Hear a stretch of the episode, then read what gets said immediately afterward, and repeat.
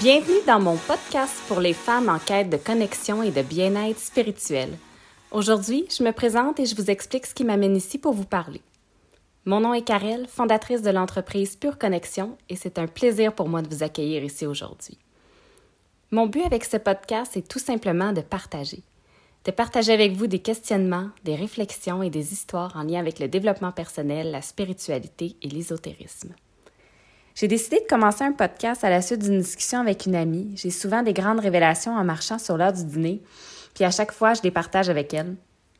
Puis euh, l'idée a germé de simplement partager ces révélations-là avec d'autres. Qui suis-je? Je suis une fille intuitive en quête constante d'équilibre et de connexion à quelque chose de plus grand que moi. Je suis aussi en constante dualité avec mon énergie masculine qui m'amène souvent dans la performance.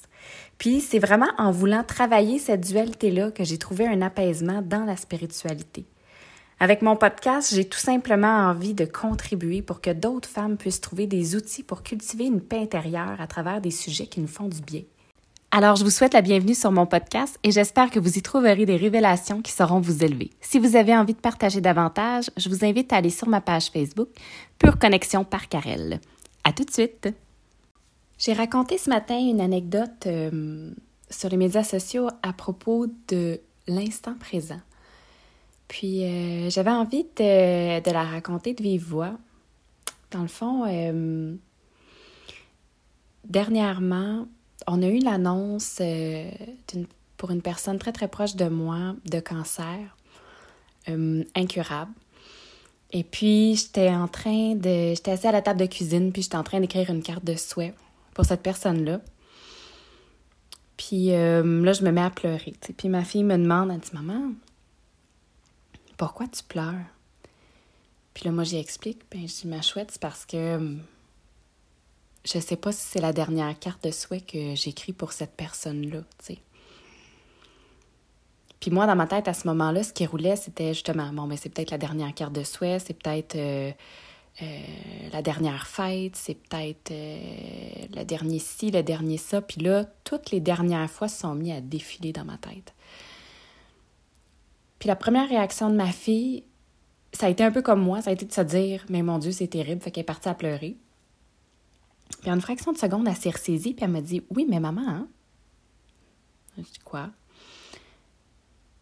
Elle dit Ben, on la voit demain? Oui. Elle dit Elle va être là?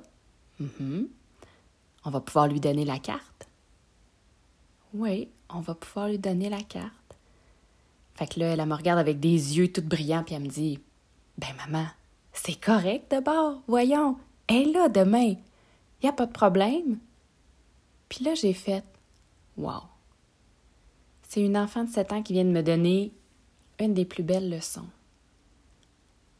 Ce qui est le plus important, c'est le moment présent. C'est pas ce qui va se passer l'année prochaine, c'est pas ce qui va se passer dans une semaine, c'est encore moins ce qui s'est déjà produit, sur quoi on a du pouvoir là maintenant, c'est nos pensées puis l'instant présent. Puis l'instant présent, il repassera pas.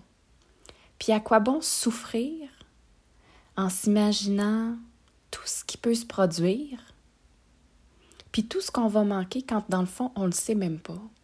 Tu sais, là, nous, c'est par rapport à un diagnostic de maladie grave. Puis là, moi, je me disais, bon, ben OK, ben peut-être qu'on ne fêtera pas son anniversaire l'année prochaine, tu sais. Mais on ne le sait pas, en fait. Peut-être que oui, peut-être que non. Peut-être qu'on ne fêtera pas juste un prochain anniversaire, peut-être qu'on va en fêter trois, peut-être qu'on n'en fêtera pas du tout. Mais une chose que je sais, c'est que présentement, cette personne-là, elle est là, puis malgré son diagnostic de maladie grave, elle va bien. Puis dans le fond, c'est ça le plus important c'est pas de s'imaginer ce qui va se produire parce qu'on ne le sait pas. Tu quelqu'un m'aurait dit il y a un an, ben, cette personne-là va avoir un diagnostic de maladie grave. J'y aurais pas cru. Puis c'était inattendu.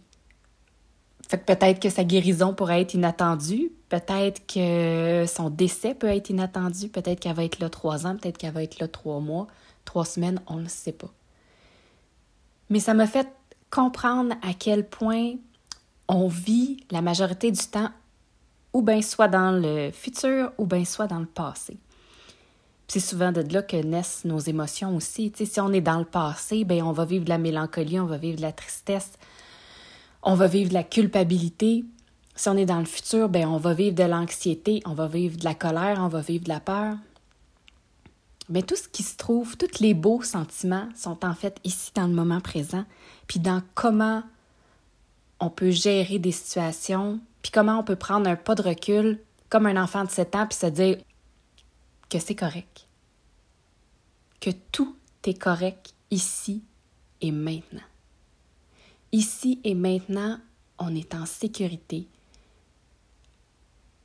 Ici et maintenant, c'est pas le pire qui se passe.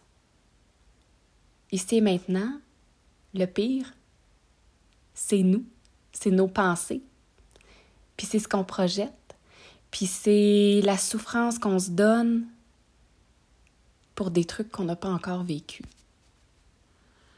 Fait je vais juste vous, euh, vous laisser là-dessus. Parce que je trouve que c'est quelque chose qui est bon à mijoter. Sur ce, je vous souhaite une super belle journée, ici et maintenant.